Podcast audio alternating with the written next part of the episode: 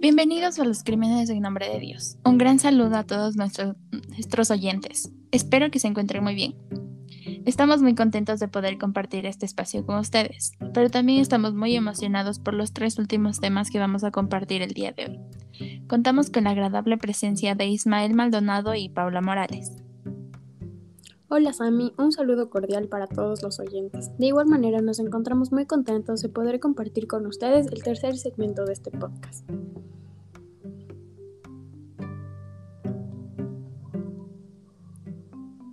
Los crímenes en nombre de Dios.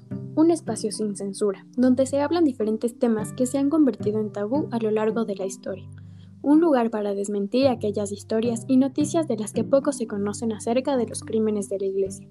Estamos aquí para darte a conocer el lado oscuro de la Iglesia, sin criticar ni mucho menos juzgar ninguna religión, respetando las creencias de cada persona y fomentando la información verídica.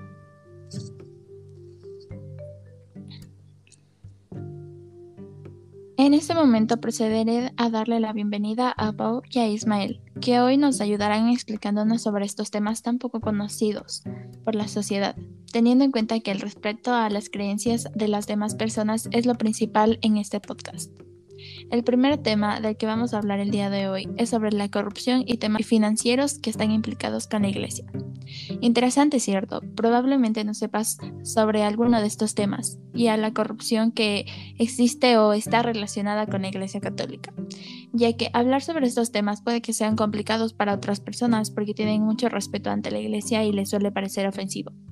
El otro tema del que vamos a hablar el día de hoy es sobre los privilegios de la Iglesia Católica.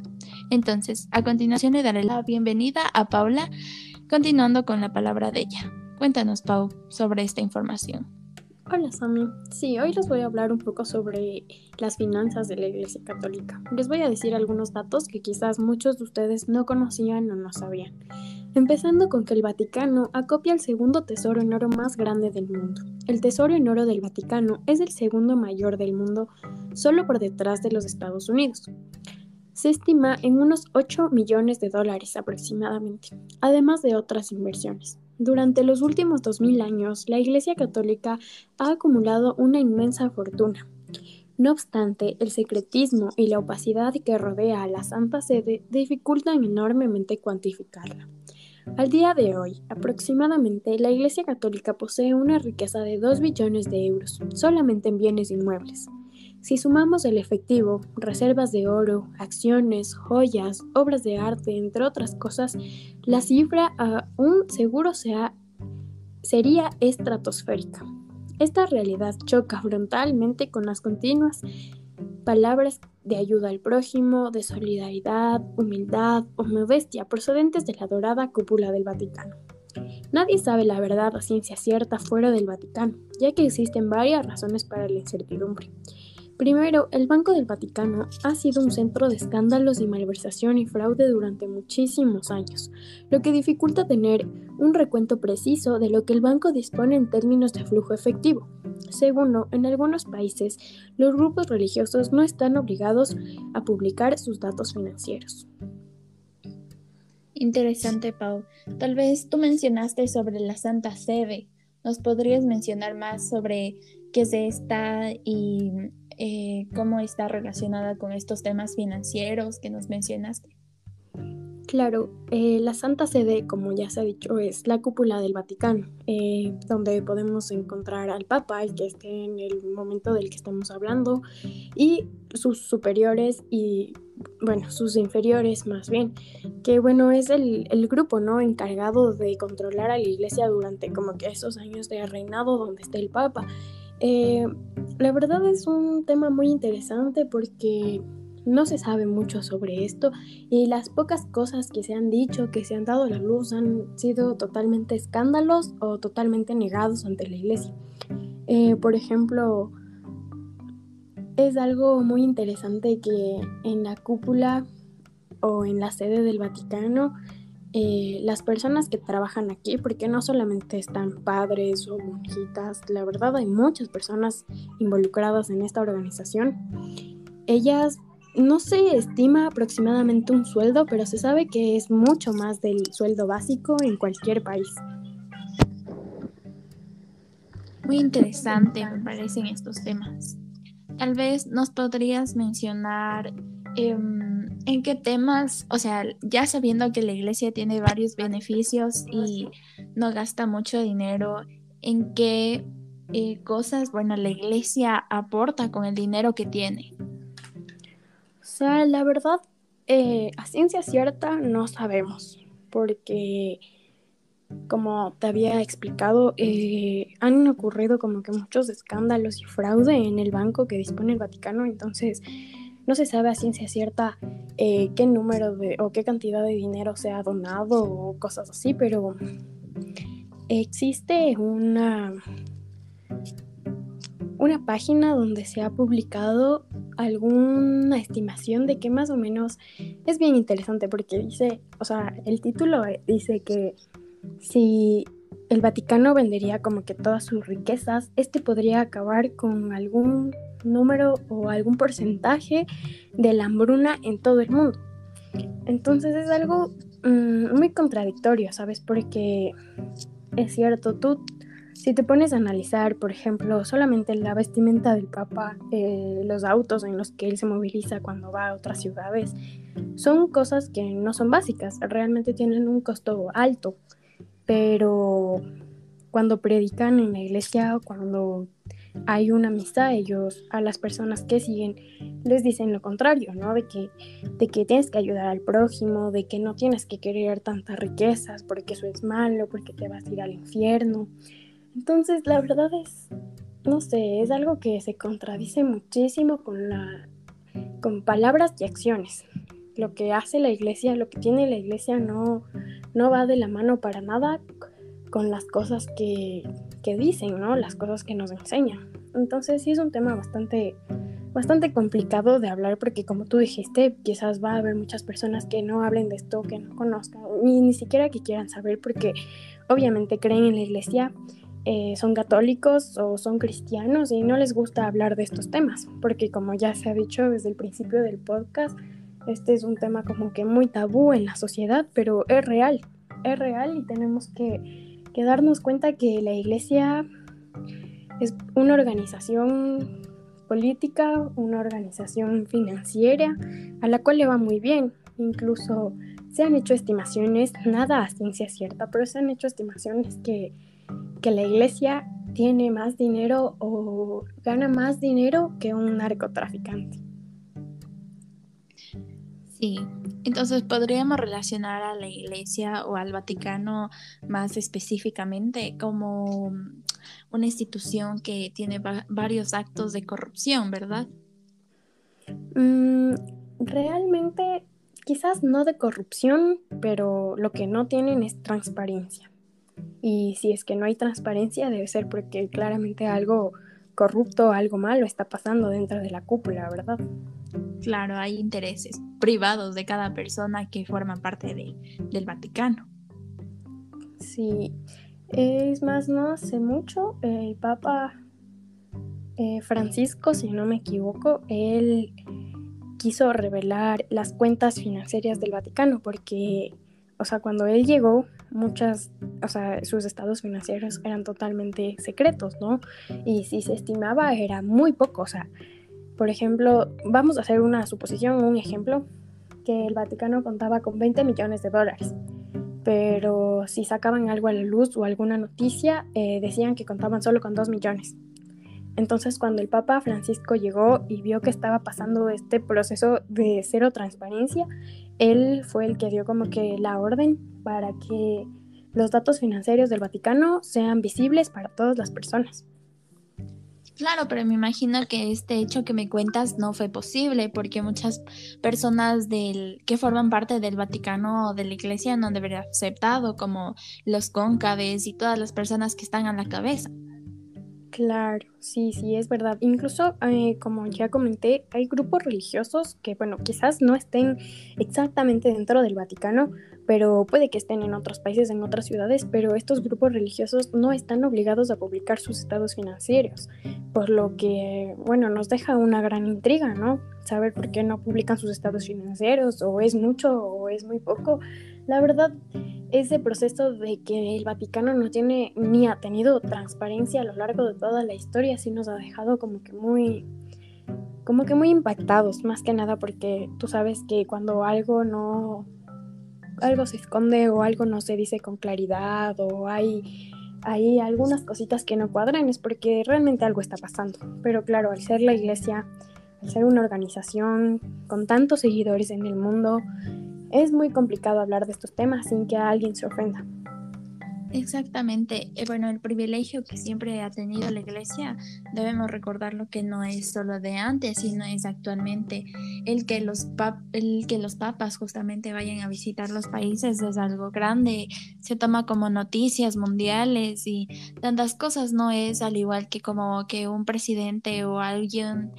Eh, alguien, algún empresario vaya, vaya a visitar otro país, no, no se sabe a nivel mundial, como cuando se trata de temas del Vaticano o temas de la iglesia.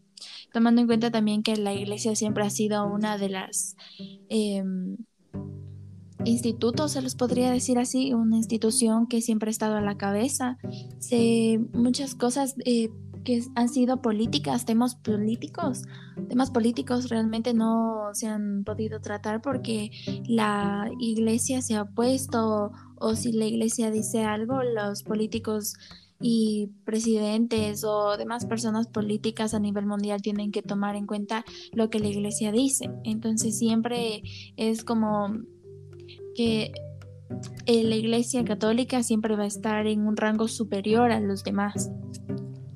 Claro, o sea, la Iglesia Católica hasta el día de hoy no ha perdido el poder que ha tenido a lo largo de la historia, aunque sí ha habido mucha diferencia si nos ponemos a pensar en cientos de años atrás, o es más, hace décadas nomás, la Iglesia, wow, tenía un poder sumamente increíble, ¿no? Existían muchísimas, millones de personas creyentes, pero como hemos evolucionado, yo creo que que cada vez va perdiendo ese poder que tiene.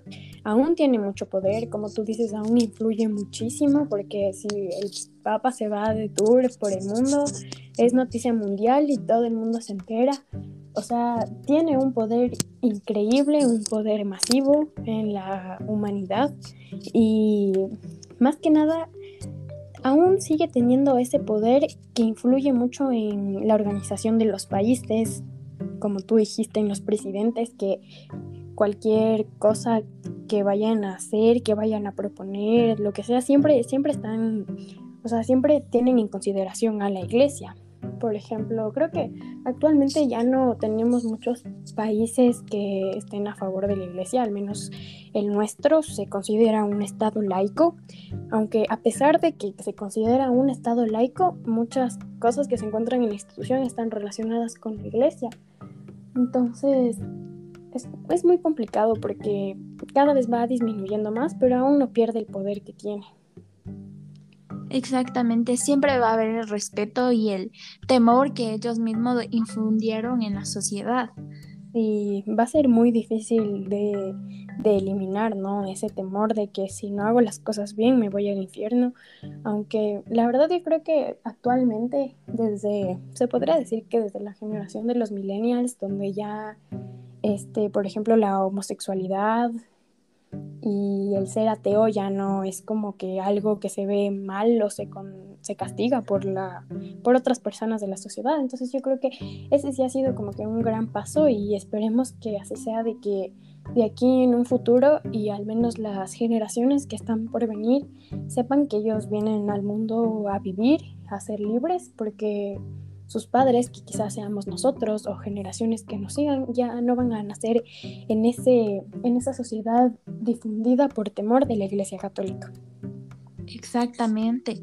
Creo que también es importante eh, mencionar que eh, lo que deberíamos infundir a la sociedad es, o a las generaciones próximas o siguientes es que eh, que nosotros creemos que Dios no lo que quiere no es infundir el temor hacia él, sino infundir el amor y el cariño entre todos, que es lo principal en una sociedad para que siga avanzando y fluyendo como ha venido siendo.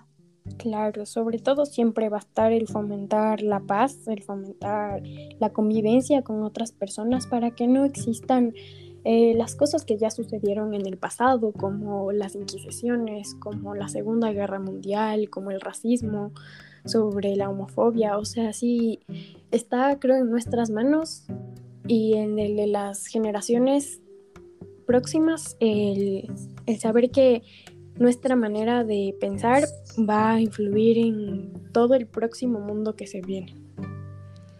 Exactamente, Pau. Bueno, esperemos que los oyentes les haya interesado estos temas, ya no un poco sobre eh, religión en sí, sino ya temas relacionados con la iglesia, con el Vaticano, con los impuestos, con temas económicos y financieros y corrupción incluso.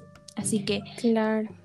Sí, obvio, no, Creo que eso sí es un dato que muchas personas sabemos, pero por si acaso eh, no hay que olvidarnos que el Vaticano es un paraíso fiscal. Por lo tanto, muchas personas, muchísimas personas que ganan más de lo que pueden justificar van y encargan su dinero ahí. Entonces sí, el Vaticano es totalmente un paraíso. Entonces, Pau, eh, bueno, muchas gracias por informarnos sobre estos temas tan interesantes y que debemos tomar en cuenta cuando hablemos sobre la iglesia. Estamos realmente intrigados y asombrados con lo que nos has contado el día de hoy. Espero que la audiencia haya disfrutado esta información tanto como yo. Y ahora procederemos con el último, pero no menos importante tema, el arrebato de inocencias, el cual será presentado por Ismael Maldonado. Te dejo la palabra para que continúes informándonos. Ah, muchas gracias Samantha por otorgarme la palabra. Sabemos que absolutamente todos hemos escuchado rumores acerca de cómo funcionarios de la Iglesia Católica han abusado de su poder para cometer actos atroces. Uno de ellos es el arrebato de inocencias. Personalmente les quiero hablar acerca de casos realmente impactantes para cualquier humano. 2019. En marzo de 2019, el cardenal australiano George Peel, el funcionario de mayor rango en el Vaticano, fue condenado por abuso sexual a seis años de prisión por agredir sexualmente a dos niños del coro de la iglesia a fines de los años 90. 2018. Se publica un informe en Pensilvania que detalla décadas de presuntos abusos sexuales cometidos por sacerdotes y encubrimientos por parte de los obispos. Esto generó tanta controversia que el Papa Francisco envió una carta inusualmente seis días después de la publicación de dicho informe, en la cual redacta no mostramos interés por los pequeños, los abandonamos. La carta se refería directamente al informe de Pensilvania, donde se daba a conocer las experiencias de aproximadamente mil víctimas de abuso sexual. Chile 2018. El Papa Francisco llama a los obispos del país a Roma, después de recibir un informe de 2.300 páginas que detalla los abusos cometidos por sacerdotes en Chile. El informe relata que durante décadas los funcionarios de la Iglesia en Chile habían conocido casos de abuso sexual y llevaron a un encubrimiento masivo, incluso destruyendo registros. Siete años antes, el Vaticano había encontrado al sacerdote chileno Fernando Caradima culpable de abuso sexual infantil. Realmente, Samantha, esto es impactante. Lo que más podría resaltar de lo que acabo de mencionar es que el Vaticano sabe de los actos que los funcionarios de mayor poder en este ente tienen conocimiento de lo que están haciendo los funcionarios de menor poder, por así decirlo. Sin embargo, ¿qué se hizo referente a esto?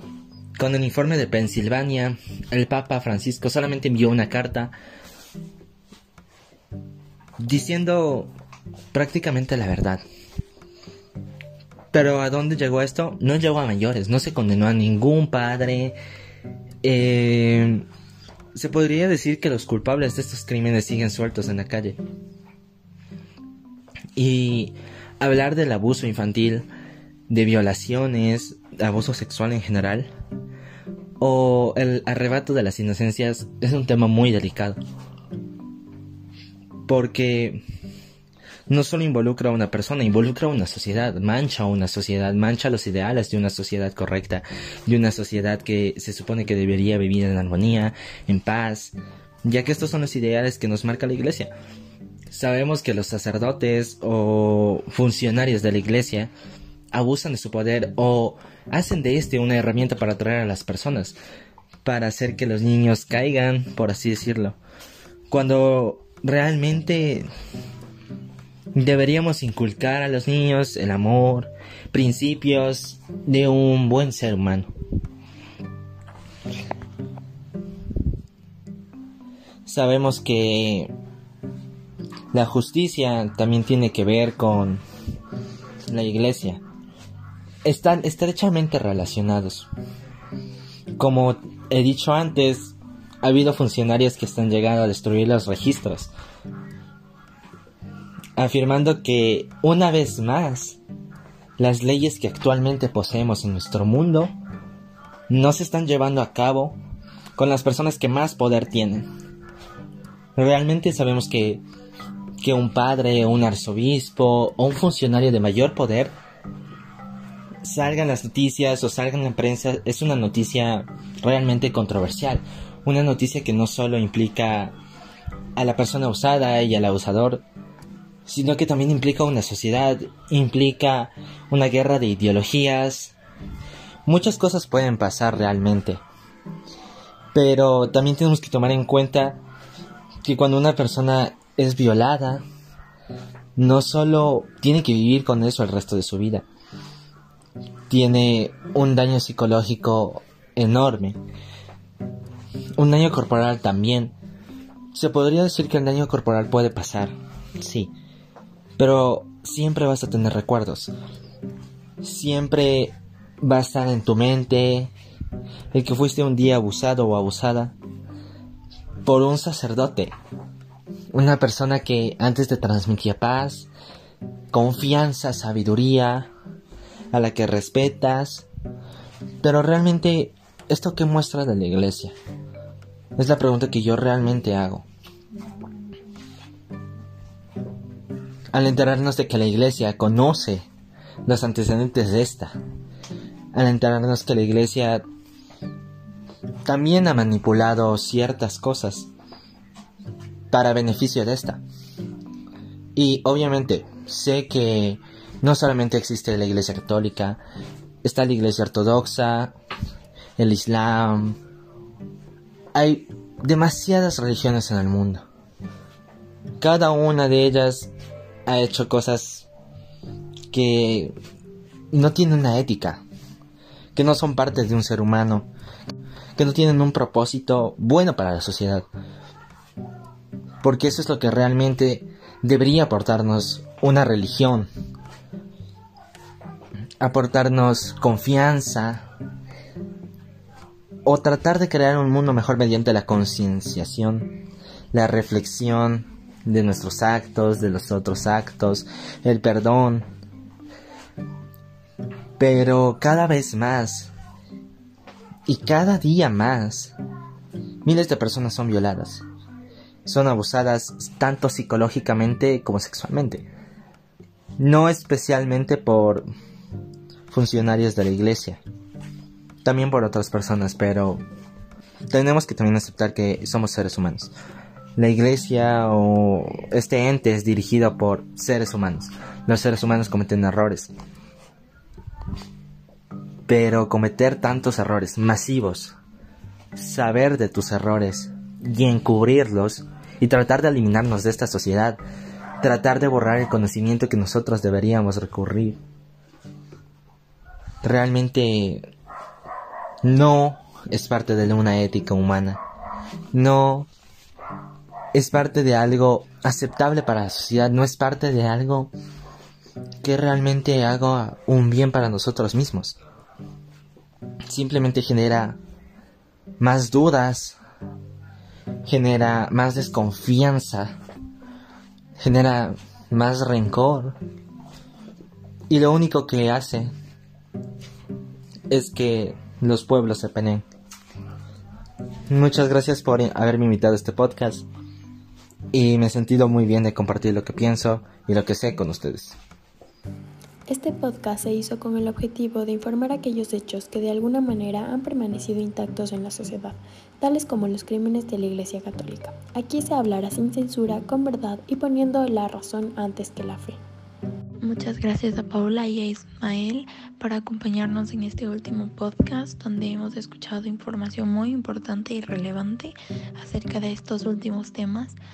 Así que nada, quería agradecerles y a ver si en algún otro podcast nos podríamos volver a escuchar.